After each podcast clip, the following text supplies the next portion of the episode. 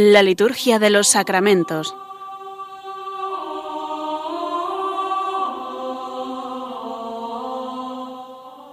Con el Padre Juan Manuel Sierra.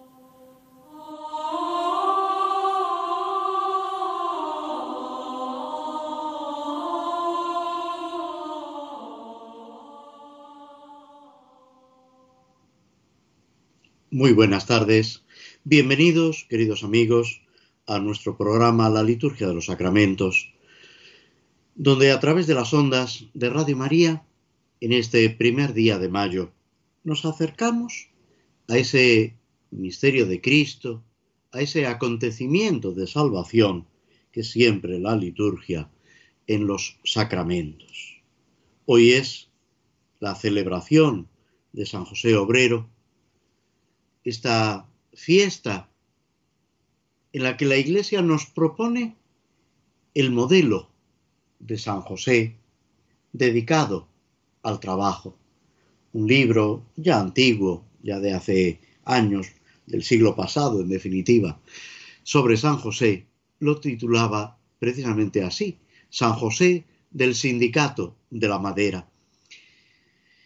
Es importante acercarnos a esta figura excepcional para comprender lo que es nuestra colaboración en la construcción del mundo, ese aspecto santificador del trabajo que el Papa Juan Pablo II, San Juan Pablo II, tantas veces subraya, tanto hablando de San José como en los documentos de tipo social, labores exercen, solicitudo rei socialis, etc. También empezamos el mes de mayo, el mes dedicado a María, un mes absolutamente especial en el que vamos recorriendo, podemos decir, de la mano de la Virgen, todos estos días, con la fiesta de la Virgen de Fátima, el 13 de mayo, con esa culminación del 31 de mayo, la visitación de la Virgen María, que ya Alfonso X el Sabio, muerto en 1284, en sus cantigas a la Virgen María, nos habla del mes de las flores, dedicado a la Virgen, como un momento en el que debemos acordarnos especialmente de ella, invocar su protección, su ayuda, caminar de su mano en este recorrido. Hoy también, en la liturgia hispano-mozárabe, se celebra a San Torcuato y compañeros mártires. Son los llamados siete varones apostólicos que, según la tradición, enviados por San Pedro, evangelizaron España, sobre todo la zona de Andalucía y de Levante, como obispos, como testigos del amor de Jesucristo. En la liturgia romana celebramos además mañana 2 de mayo a Satanasio, San Atanasio, obispo y doctor de la Iglesia, patriarca de Alejandría, que luchó tenazmente por la autenticidad de la fe, por el reconocimiento de Jesucristo como verdadero Dios y verdadero hombre que con sus escritos, con su labor pastoral y con sus sufrimientos, sufrió varias veces el destierro, nos está enseñando esa fidelidad a Dios por encima de todo. Y el día 3 de mayo celebramos a los santos apóstoles Felipe y Santiago. Todas estas fiestas en el contexto de la celebración de la Pascua, en ese encuentro con el Señor resucitado, sabiendo que es precisamente esa presencia y esa acción de Cristo la que nos mueve y hace posible que la Iglesia prosiga incansablemente esa tarea evangelizadora y santificadora. Tomamos una poesía precisamente sobre este aspecto de San José como artesano, como trabajador. Junto a José, junto al mejor obrero, que habla en silencio su mejor palabra, y nos da el corazón como colmena, y nos abre su mano hecha besana, y nos tiende su vara hecha milagro, y nos une en su voz hecha plegaria, y nos brinda su mesa hecha latido, de vino y amistad, calor y hogaza. José, el mejor obrero, que en la perenne cátedra de Nazaret nos sigue dando la lección más gallarda, de rotunda hermandad, de austera vida, de hondo tesón y reciedumbre humana patriarca del amor y del, y del trabajo, orfebre del silencio y esperanza.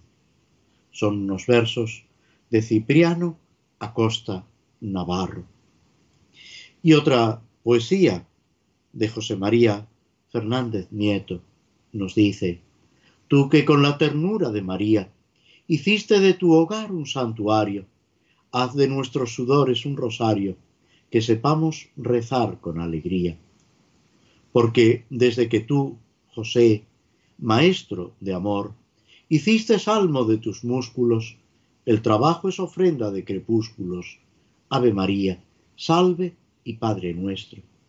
Y se llama José la reciedumbre del sudor, la ansiedad de la herramienta. José, el esfuerzo y el afán que alienta el corazón para avivar la lumbre. José se llama la humildad sencilla, el silencio del hombre que labora. José la desazón abrasadora, que va rezando surcos en la arcilla. José la recia hondura del minero. José la dura brega metalúrgica. José la espera, la oración litúrgica, del mar cuando regresa el marinero. Estos versos que nos ayudan a comprender lo que también nos dice la liturgia que en la oración colecta de este día nos recuerda que Dios, creador del universo, ha establecido la ley del trabajo y pedimos que el ejemplo y el patrocinio de San José nos ayude para alcanzar lo que Dios mismo nos promete. Es un camino de dedicación, de esfuerzo sí, pero sobre todo de caridad, un camino de santidad que recorremos con los ojos puestos en San José, en la intercesión de este santo patrono, con la Santísima Virgen María y con la ayuda de nuestro Señor Jesucristo. Es ese itinerario de santidad que de la mano de la Virgen debemos recorrer para alcanzar la plenitud de la vida. Nos detenemos unos momentos escuchando un poco de música antes de proseguir en nuestro comentario en las misas por diversas necesidades y entramos precisamente en el apartado segundo por las necesidades públicas.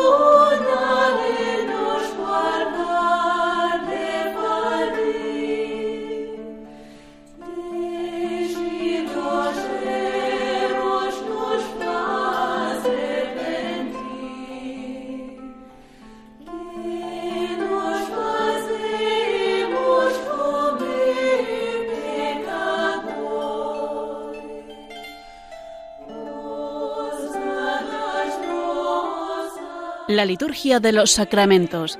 Conoce qué se realiza y por qué de la mano del Padre Juan Manuel Sierra.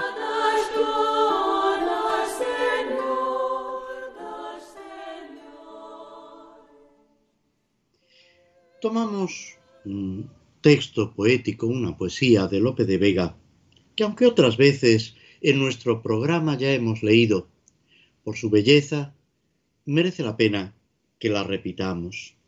Es una descripción que hace el poeta de la Santísima Virgen María.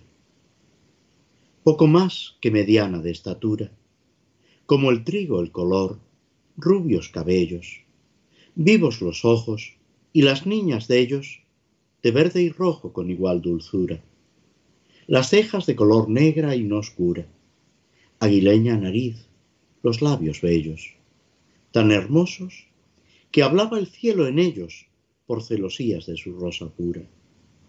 La mano larga para siempre dalla, saliendo de los peligros al encuentro de quien para vivir fuese a buscalla. Esta es María sin llegar al centro, que el alma solo puede retratalla, pintor que tuvo nueve meses dentro. Tras estos versos del gran Lope de Vega, entramos en la primera de las misas, el primer formulario por las necesidades públicas del misal romano, que en realidad solo nos ofrece la oración colecta, mientras que en los otros formularios que hemos ido comentando se nos presentaban tanto las antífonas de entrada y comunión como las tres oraciones que realiza el que preside la celebración eucarística. Ahora entramos en tres, cuatro formularios que solo nos presentan la oración colecta. El resto de las oraciones y las antífonas se deben tomar o bien del día o bien de alguna otra celebración que se considere más apropiada, como puede ser por la santificación del trabajo o al comienzo del año civil o cualquier otro de los formularios que el misal nos presenta. La primera de estas oraciones es por la patria o por la ciudad. Debemos pensar que la Iglesia vive en medio del mundo, de la sociedad, que pretende transformarlo, no con la violencia, no mm, con el uso de otros medios, sino con el único y exclusivo medio de la caridad y del testimonio cristiano. Se trata de ser, como los primeros cristianos, un ejemplo en la sociedad. El libro de los Hechos de los Apóstoles, que leemos en este tiempo pascual, señala cómo la sociedad en general, los que habitaban en Jerusalén y en Palestina, se quedaban admirados de la actitud de los cristianos, de su ejemplo, de ese ayudar no solamente a los que eran cristianos, sino a todas las personas que podían necesitarlo. Otros autores cristianos hablan que, tomando esa imagen evangélica, los cristianos tienen que ser fermento en la sociedad.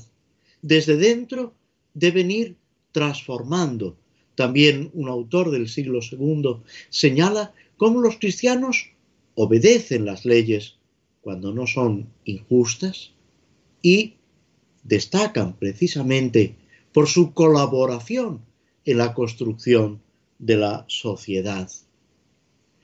Hoy, lo recordábamos hace un momento, celebramos litúrgicamente a San José Obrero, que es modelo precisamente de cumplimiento de las obligaciones, y es un ejemplo para nosotros de observancia en el trabajo, en la justicia, algo que también desde finales del siglo XIX la Iglesia y sobre todo el magisterio de los papas, ya antes los santos, los obispos habían insistido en ello, pero a partir de León XIII, toda la doctrina social de la Iglesia, la primera encíclica de tema social, la Laboren Exercens de León XIII, a finales del siglo XIX, insiste precisamente en la justicia, la doctrina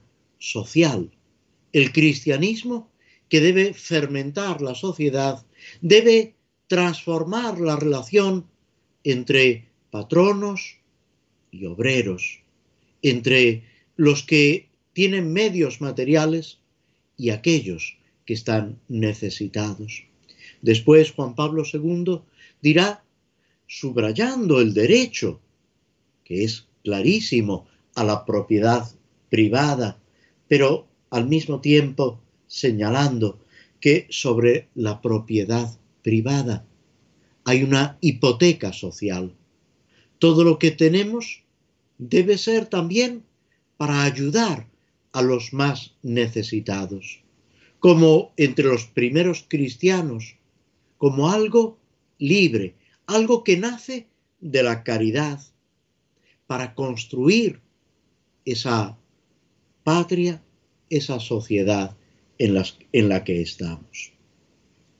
Esta primera oración colecta por la patria puede también extrañarnos un poco. Pedir por la patria, pedir por la propia ciudad, ¿no es algo egoísta? Y tenemos que decir que no, porque si está bien planteado, si valoramos lo que es la patria, lo que es la propia ciudad.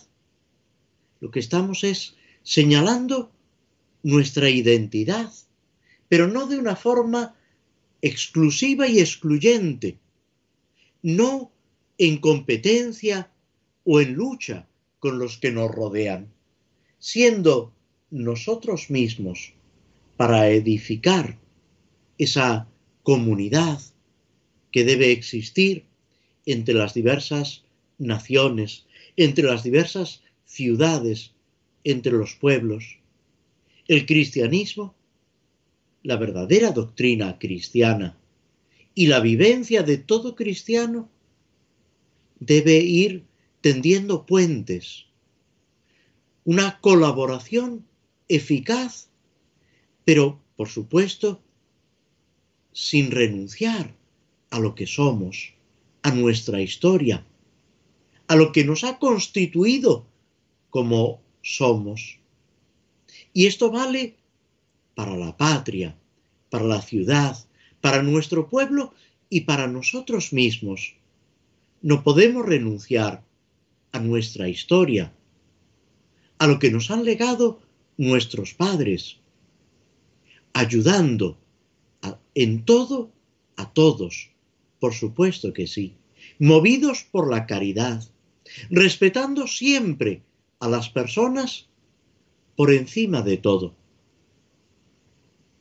Es importante que, aunque no estemos de acuerdo con alguien, porque podemos no estar de acuerdo con otra persona, con sus ideas, con sus planteamientos, acaso con su comportamiento, pero siempre respetando a la persona, descubriendo en ella no solo la huella, sino la presencia de Dios. Amando a los que son cristianos porque son hermanos nuestros y a los que no son cristianos porque están llamados a ser cristianos, a vivir en esa hermandad a la que Cristo nos llama, a la que Dios Padre por Cristo nos está convocando. Nadie puede excluir a nadie de esa caridad, recordando que nunca es una actitud cristiana ni una actitud coherente con nuestra fe el desprecio. No podemos despreciar a nada ni a nadie, porque todo debe colaborar de una forma o de otra a ese reino de Dios. Es lo que preciosamente señala el Papa Pío XI en esa encíclica Quas Primas en 1925 sobre la realeza de Jesucristo y nos pone, como ya hacía San Pablo, a Cristo como cabeza de la creación, cabeza del mundo. Y esto es lo que debemos descubrir fijándonos, como dice esta primera oración, en la providencia, en ese cuidado amoroso que Dios tiene sobre todas sus criaturas. Y de esa providencia participamos y con esa providencia debemos colaborar como instrumentos de Dios. La oración de este formulario 21 por la patria o por la ciudad dice así, Oh Dios, que con admirable providencia dispones todas las cosas, atiende las oraciones por nuestra patria o por nuestra ciudad, para que mediante la sabiduría de las autoridades y la honestidad de los ciudadanos se consoliden la concordia y la justicia y se realice la paz y una prosperidad constante. Esto que luego se va a continuar en el formulario siguiente por los gobernantes, da cumplimiento a lo que San Pablo pide en una de sus cartas, que se rece por los gobernantes, dice San Pablo, aunque sean díscolos, o sea, aunque no reúnan las condiciones que en nuestra opinión deberían tener. Pensemos que cuando San Pablo escribe esto, lo hace dentro del imperio romano, dentro de esas comunidades que muchas veces perseguían a los cristianos. Y a pesar de todo, dice San Pablo, hay que pedir por las autoridades. Y hay que reconocer que la autoridad siempre viene de Dios. El mismo Cristo lo dice a Pilato en el contexto de la pasión. No tendrías autoridad sobre mí si no te la hubieran dado de lo alto. Se puede entender, por supuesto, el César de Roma, pero Cristo apunta mucho más arriba. Toda autoridad viene de Dios. Y hay que reconocer esa procedencia de Dios, pidiendo para que todos los gobernantes actúen con justicia, actúen, ojalá, con santidad en lo personal y en lo público, buscando siempre el bien común, con respeto a los ciudadanos, a las libertades, para que podamos anunciar libremente el Evangelio y para que todos aquellos que, movidos por la gracia, libremente quieran aceptar el amor de Jesucristo, se abran a Él. Todo esto descubriendo esa admirable providencia de Dios que nos va guiando en medio de los avatares de la historia. Fijaos que la Iglesia siempre ha sufrido persecución. Desde Cristo, el mismo Señor nos anuncia, si a mí me han llamado Belcebú, ¿qué nos llamarán a vosotros? Si a mí me han perseguido, o como dice en la misma pasión, si esto se hace en el árbol verde, ¿qué se hará en el seco? Pero descubriendo en medio de todo esa fuerza de Dios que nos anima, que nos ayuda y que nos da incluso fuerza para rezar por nuestra patria, por nuestra ciudad, por las autoridades, por los ciudadanos, para que sean honestos, empezando por cada uno de nosotros, Fijaos bien que esto es una llamada a la honestidad, a ser honrados, sinceros, con Dios y con los hombres, cumpliendo todas las leyes, excepto, por supuesto, aquellas leyes que atenten contra el bien común, que sean injustas, porque las leyes injustas en realidad no merecen el nombre de leyes. Cuando Santo Tomás de Aquino y otros autores que se han ocupado, por ejemplo, el célebre Suárez, de todo este aspecto de las leyes, una de las cosas que se exige de una ley es que sea en provecho para el bien común, para la sociedad. En cualquier caso, que con nuestra oración, con nuestra honestidad, con nuestra honradez, con nuestra dedicación y nuestro trabajo, y pidiendo para que todos vivan también en esa honestidad y en esa honradez, se consoliden la concordia, la justicia, la paz y la prosperidad.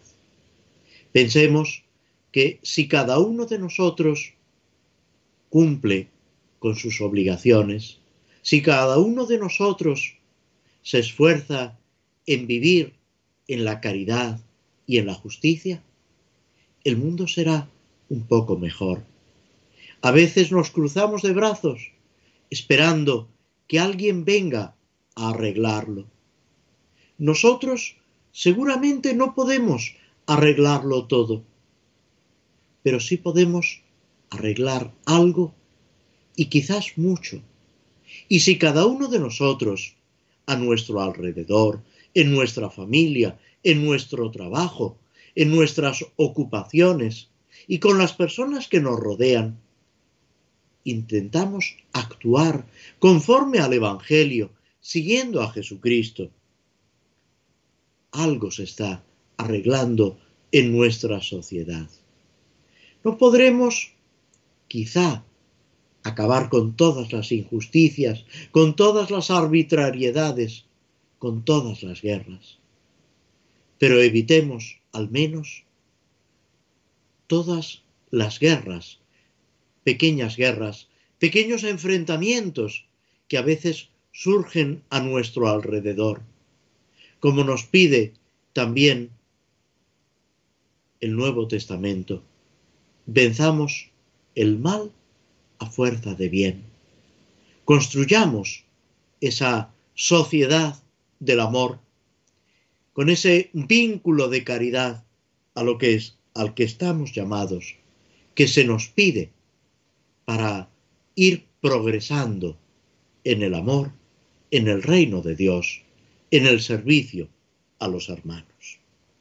Nos detenemos de nuevo, hacemos una breve pausa antes de proseguir con el comentario del Salmo 51.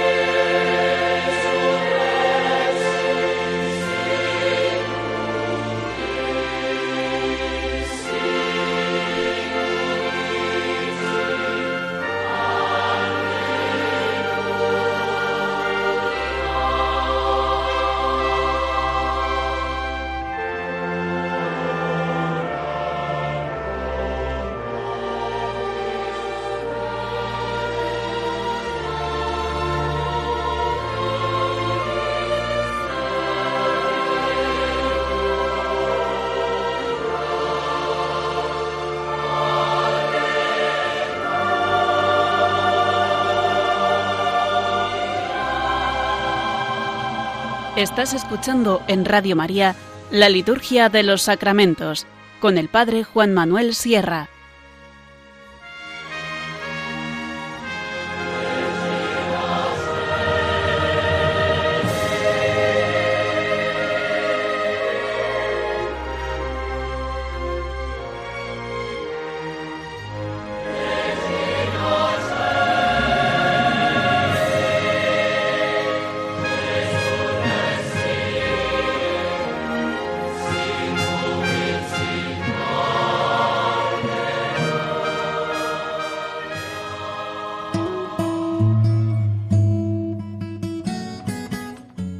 Mundo entero y anunciad el Evangelio a toda la creación, dijo Jesús a sus discípulos.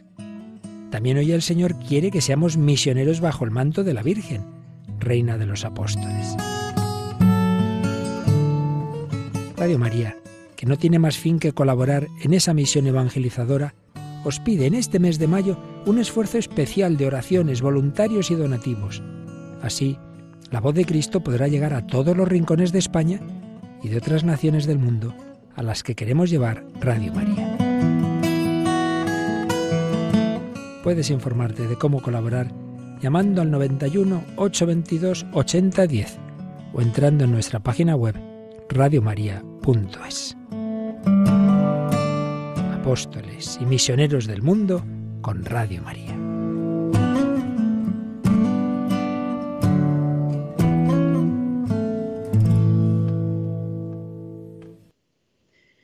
Haciéndonos eco de estas palabras del director de Radio María, don Luis Fernando Prada, con esa llamada para colaborar en, ese, en esa extensión de la acción apostólica de la Santísima Virgen María, tomamos una poesía precisamente titulada Reina de los Apóstoles, Virgen María. Reina de los Apóstoles, Virgen María, de discípulos maestra soberana, que, que llenabas su ser cada mañana, de amor a Jesús que te rendía. En tus ojos el discípulo leía la firme decisión que de ti emana, a nunca vivir la vida vana, a dar la vida por Dios si convenía. Tú eras la que a todos congregaba, tú fuiste de la iglesia su cimiento, la madre que a sus hijos hermanaba. Eras la luz, la fuerza, el viento, que a evangelizar les empujaba, a amar al amor hasta el último aliento. Pues con esta llamada nos acercamos al Salmo 51, que es, podemos decir, como un contraste entre el malvado, el rico, perverso y el justo, con esa victoria de Dios que es siempre lo definitivo. El Salmo, que seguramente os resulta familiar, sobre todo a los que a través de la liturgia de las horas participáis en el rezo de esta oración litúrgica. ¿Por qué te glorías de la maldad y te envalentonas contra el piadoso? Estás todo el día maquinando injusticias tu lengua es navaja afilada, autor de fraudes. Prefieres el mal al bien, la mentira a la honradez. Prefieres las palabras corresivas, lengua embustera. Pues Dios te destruirá para siempre, te abatirá y te barrerá de tu tienda, arrancará tus raíces del suelo vital. Lo verán los justos y temerán, y se reirán de él. Mirad al valiente, que no puso en Dios su apoyo, confió en sus muchas riquezas, se insolentó en sus crímenes. Pero yo, como verde olivo en la casa de Dios, confío en la misericordia de Dios por siempre jamás. Te daré siempre gracias porque has actuado. Proclamaré delante de tus fieles, tu nombre es bueno. En realidad el Salmo nos está presentando esa victoria del bien sobre el mal. Como decíamos antes, vencer el mal a fuerza de bien. El malvado se puede reír de Dios, se puede envalentonar confiando en sus riquezas. Pero el justo, el que reconoce la acción de Dios, para nosotros podríamos decir, el que ha conocido a Jesucristo, tiene otro punto de apoyo, la misericordia. Dirá también el Nuevo Testamento que la misericordia se ríe en el juicio. En el fondo son ideas que aparecen en otros salmos, por ejemplo, en el Salmo 36. Pero aquí es como si se nos presentara de una forma más nítida, en dos personajes que van recorriendo la vida. Fijaos que muchas veces nos fijamos en lo negativo y eso parece que nos impresiona y nos cuestiona a veces en nuestra fidelidad al Señor o en nuestra honradez, en ese construir adecuadamente la sociedad. Sin embargo, lo que importa, lo definitivo, es que Dios actúa, restablece el orden y es lo que tiene verdadero sentido, verdadera actualidad. En el mundo siempre ha habido injusticias. Dirá el mismo Jesucristo que el reino de los cielos sufre violencia y sólo los esforzados lo arrebatan. Pero debemos pensar también que la novedad es vivir conforme al Evangelio. El pecado es viejo como el hombre, viejo podemos decir como el demonio. La novedad es Cristo, son las bienaventuranzas, vivir en la caridad, lo que es posible si nos apoyamos en Dios y en la gracia de Dios que se nos comunica. Este salmo, atribuido a David, es una, podemos decir, una llamada a vencer esa maldad que nos acecha. Podemos distinguir en el Salmo como tres partes. Esa invectiva, esa recriminación del prepotente, luego el anuncio del castigo y por último esa, esa alabanza del justo y esa victoria de Dios. Las dos primeras estrofas son esa recriminación del impío poderoso, que está orgulloso de su iniquidad, de su injusticia, y se le llama, irónicamente, héroe. Héroe para el mal, valiente para cometer iniquidades. Su lengua es una espada afilada para el fraude. Se mueve entre la mentira. Sus palabras son corrosivas. Las dos estrofas siguientes, los versículos, versículos séptimo al noveno, son un anuncio del castigo de Dios. Lo mismo que un torreón debidamente combatido cae por tierra. Así es quien construye de espaldas a Dios o contra Dios. Jesús mismo utiliza esta imagen pidiéndonos que edifiquemos sobre roca firme. Al mismo tiempo, se ríe el Salmo de esa valentía. Y en los dos últimos versículos están dedicadas al justo, que confía en Dios, confía en su misericordia y que ve florecer su casa. Se utiliza esta imagen bíblica tantas veces repetida del olivo, ese fruto, como dirá también el Antiguo Testamento, con el que se alimentan dioses y hombres, esa bendición de Dios que hace que el pobre y el honrado llegue a ser verdaderamente rico ante Dios. Nos detenemos aquí, dejamos una breve pausa escuchando un fragmento de la banda sonora del Señor de los Anillos, antes de proseguir con nuestro comentario de esta obra de Tolkien.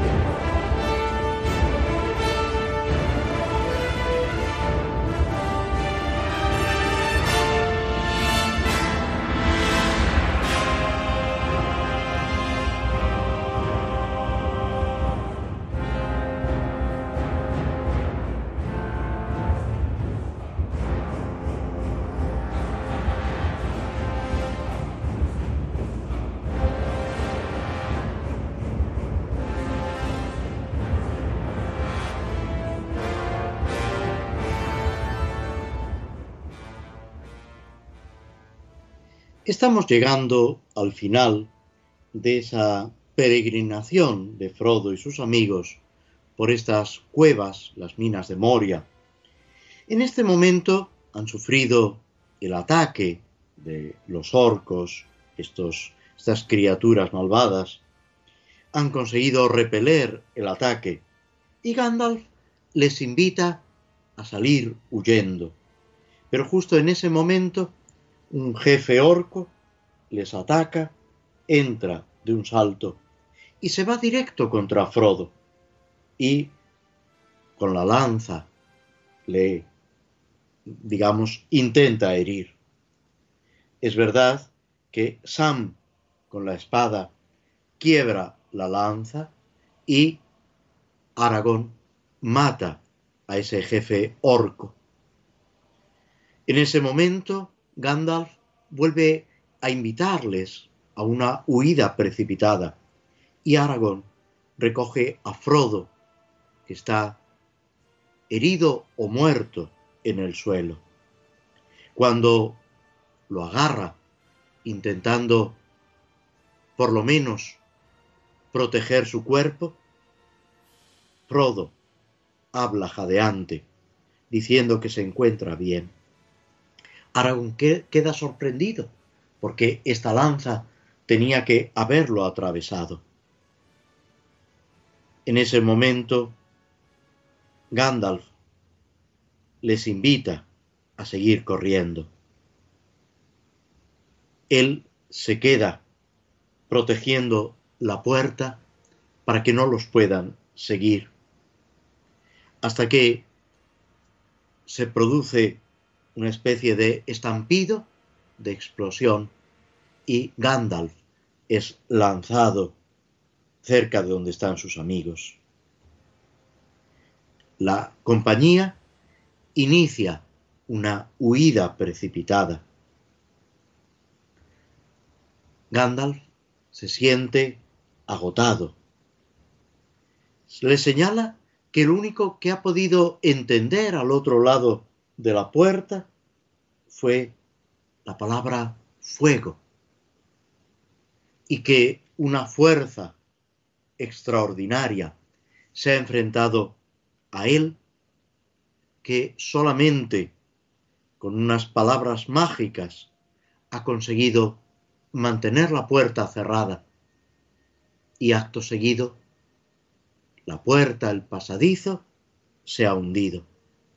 Ya no deben temer que por ahí los persigan los enemigos. En ese momento, Frodo, cuando hacen una brevísima pausa para descansar, Frodo, que está dolorido, recibe pues, esa felicitación de alegría de sus compañeros y al mismo tiempo esa sorpresa. Y Gandalf le dice, ¿te pareces a Bilbo? Hay en ti más de lo que se advierte a simple vista. Estas palabras de Gandalf, que seguramente se refieren a, a la cota de malla de Mithril que Bilbo le ha regalado a Frodo, que le ha protegido y ha impedido que la lanza le traspase, no solo se refieren a eso, sino también en toda esa fuerza interior que hay en Frodo. Prosiguen y quedan sorprendidos al encontrar que hay fuego en los niveles inferiores, que el aire es sofocante. Gandalf descubre por fin dónde se encuentran y empiezan a correr hacia la salida. Y se encuentran con un puente, un puente que hay que recorrer de uno en uno, un puente sin parapeto, sin protección. Y cuando están a punto de empezar a atravesar el puente, empiezan a dispararles flechas. En ese momento Legolas responde con su arco, pero queda paralizado, porque descubre lo que en el libro se llama un Balrog. Son, como podéis comprender, personajes fantásticos, legendarios, que el autor Tolkien va inventando o sacando de las mitologías que él utiliza como fuente de inspiración, pero que nos sirven también a nosotros para descubrir dificultades, obstáculos, para aplicarlo a nuestra propia vida espiritual.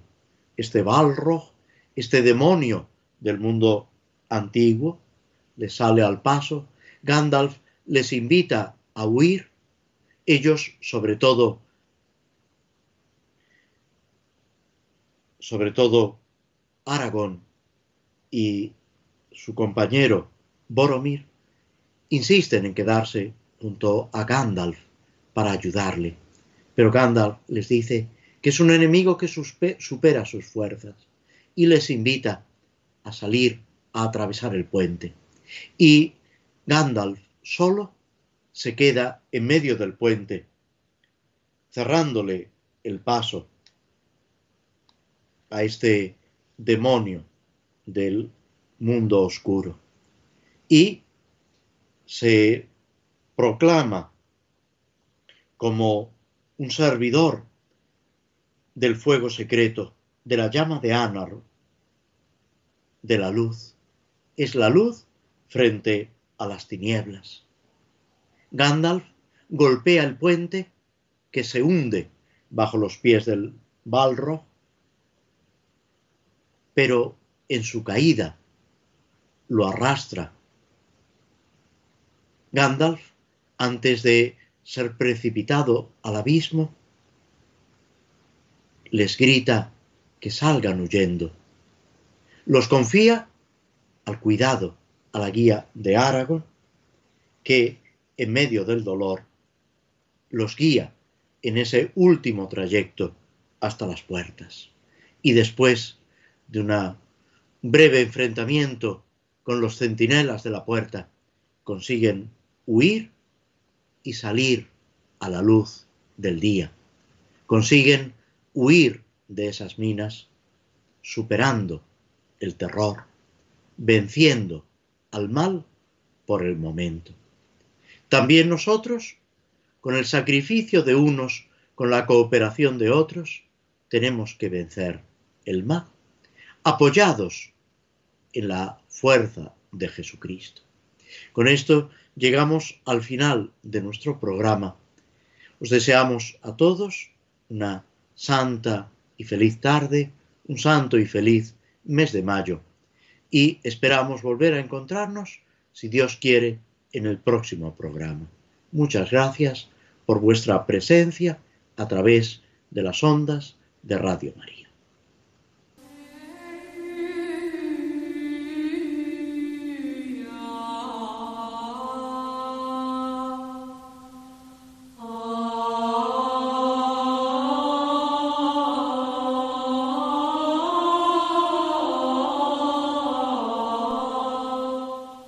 Así concluye en Radio María la Liturgia de los Sacramentos, un espacio dirigido por el Padre Juan Manuel Sierra.